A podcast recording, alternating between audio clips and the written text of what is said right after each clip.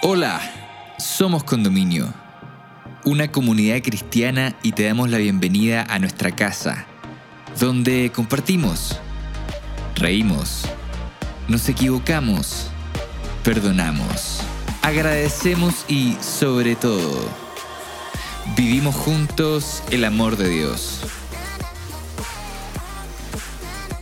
Llegamos a ti con las ideas destacadas del primer y segundo episodio de la serie Viva la Vida, que nos ayudarán a comprender cómo practica la resiliencia y el agradecimiento en momentos de crisis. Junto a la historiadora Nancy Nichols y la psicoterapeuta Cristina Esteca. Bienvenida, bienvenido.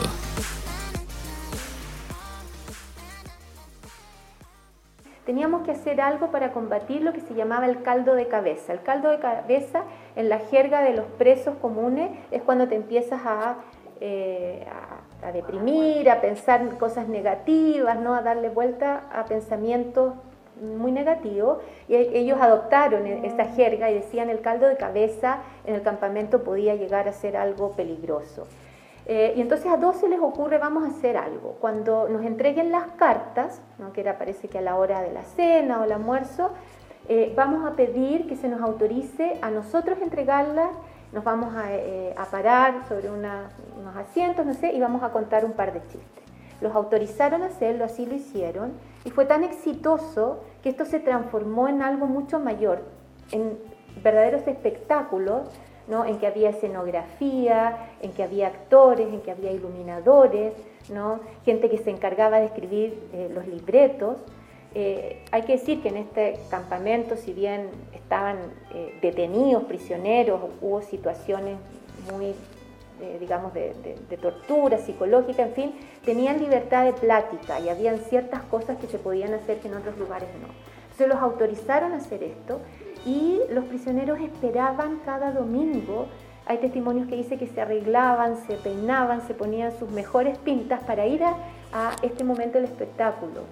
Y así como esto, hubo gente que se dedicó a escribir, gente que, se dedicó a cantar, ¿no? Ángel Parra pasó por ahí, entonces hubo, eh, incluso se, se, grabó una música que se sacó luego clandestinamente, otros tallaron, se hicieron talleres para enseñar a los que querían el tallado, una serie de acciones, muchas de ellas que son expresiones culturales, que estos detenidos, hoy en día sobre todo, las significan como actos de resistencia, pero también de resiliencia, que les permitió pasar por momentos de mucha angustia, de incertidumbre, no saber si iban a volver a ver a sus familiares, no saber qué iba a pasar con ellos, y levantar una vez más la moral y combatir ese caldo de cabeza.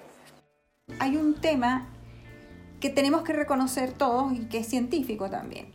El sistema inmunológico, el sistema endocrino y el sistema nervioso, donde también está el lenguaje eh, y las emociones eh, repercutiendo, es, es, una orquesta, ¿verdad? Los tres sistemas se comunican entre sí.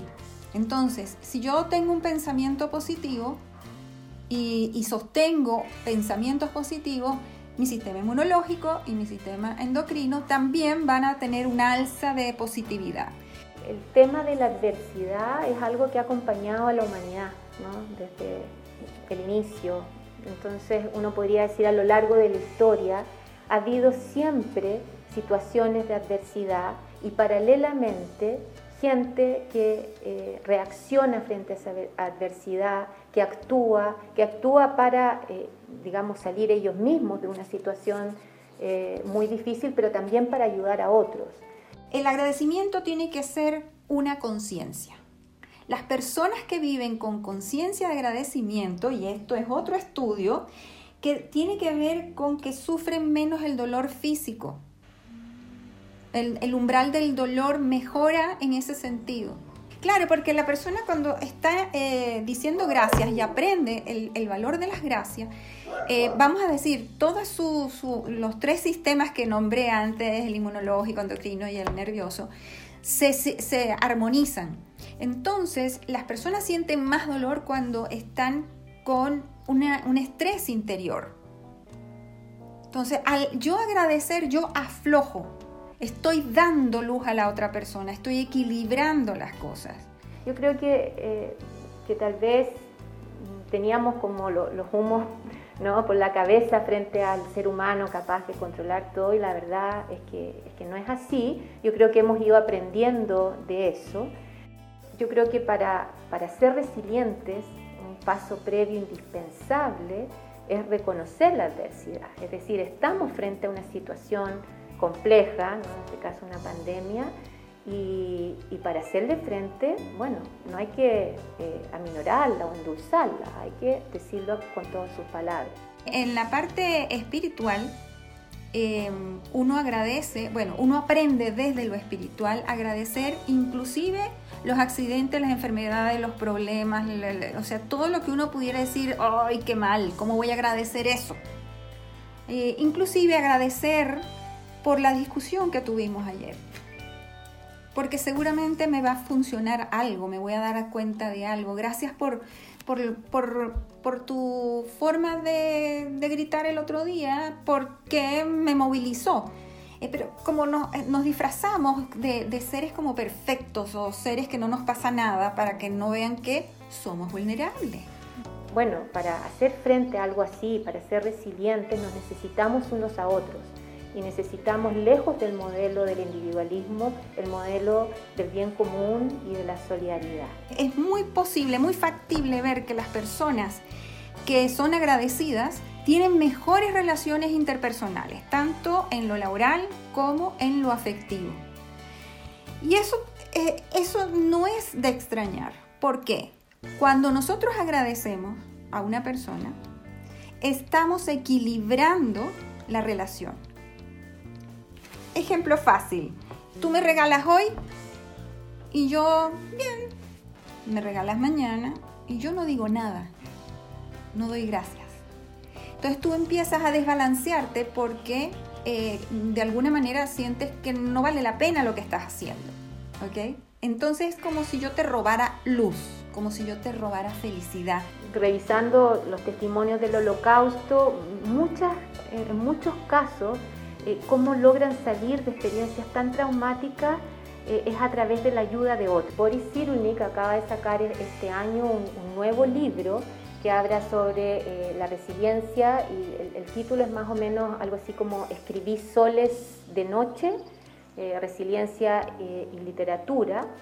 y habla de cómo una serie de escritores autores de, fama mundial en distintos eh, momentos de, la historia, eh, han podido a través de la escritura sobrellevar experiencias personales muy traumáticas, eh, no sé, abandono de los padres o pérdida de los padres cuando eran pequeños, haber vivido traumas, algunos, por ejemplo, los campos de concentración nazi, como Primo Levi, y cómo él muestra a través de, la escritura, ¿no? Eh, han podido em, hacer una metamorfosis, ¿no? él habla de la, metamorfosis del sufrimiento, ¿no? cómo a través de, la escritura, del acto de escribir, y no solamente como del acto de escribir en tanto se, está comunicando a través de un lenguaje, sino que él dice es la búsqueda de las palabras, la búsqueda de las imágenes, todo lo que significa la escritura, ¿no? La escritura biográfica o la escritura de otro tipo, lo que produce esta, esta metamorfosis del sufrimiento. Por mi propia experiencia, aún hoy, cuando me asusto mucho de las cosas que puedo ver, eh, no sé, en la calle o una preocupación personal, me acuerdo de que todo es para bien y doy las gracias. Algo que, que nos enseña la historia eh, es, es, que la adversidad es, parte constitutiva, ¿no? Eh, del, ser humano y por ende de, su historia, y, que junto con estas situaciones adversas, como yo decía, el ser humano siempre se las ha arreglado para tener respuestas y para salir adelante. Y yo creo que en, estas búsquedas ¿no?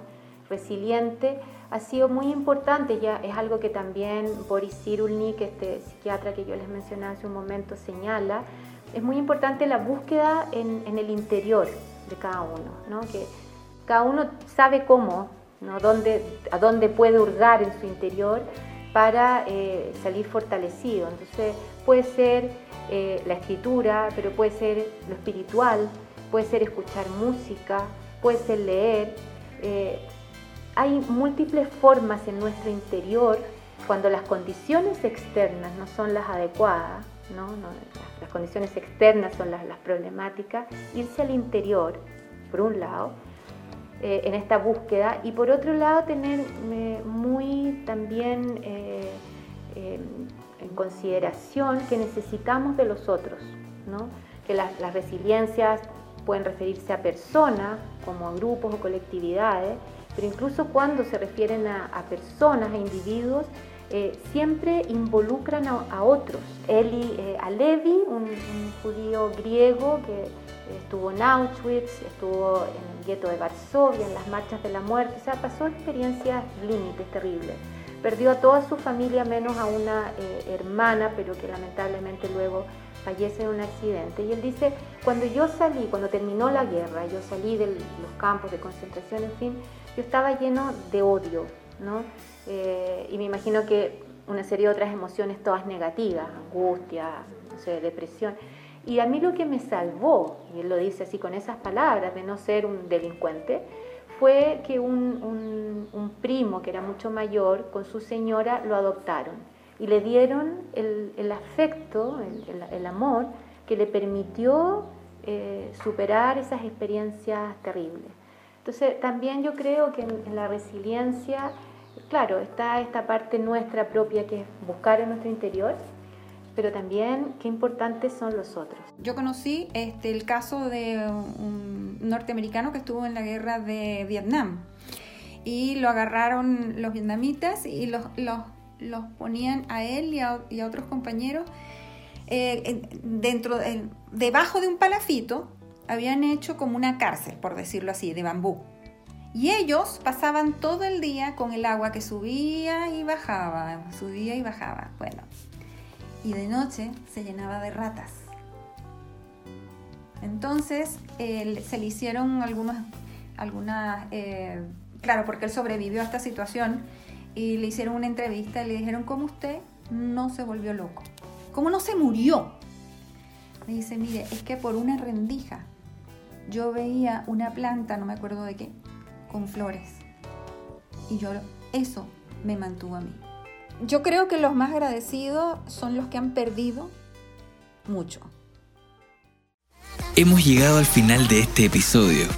Esperamos estos minutos hayan sido relevantes para tu vida. Si quieres acercarte a nuestra comunidad, puedes ingresar a somoscondominio.cl o encontrarnos en Instagram como Somos Condominio. Para nosotros sería un tremendo honor poder conectar contigo. Sigue sintonizando para más episodios y gracias por estar con nosotros.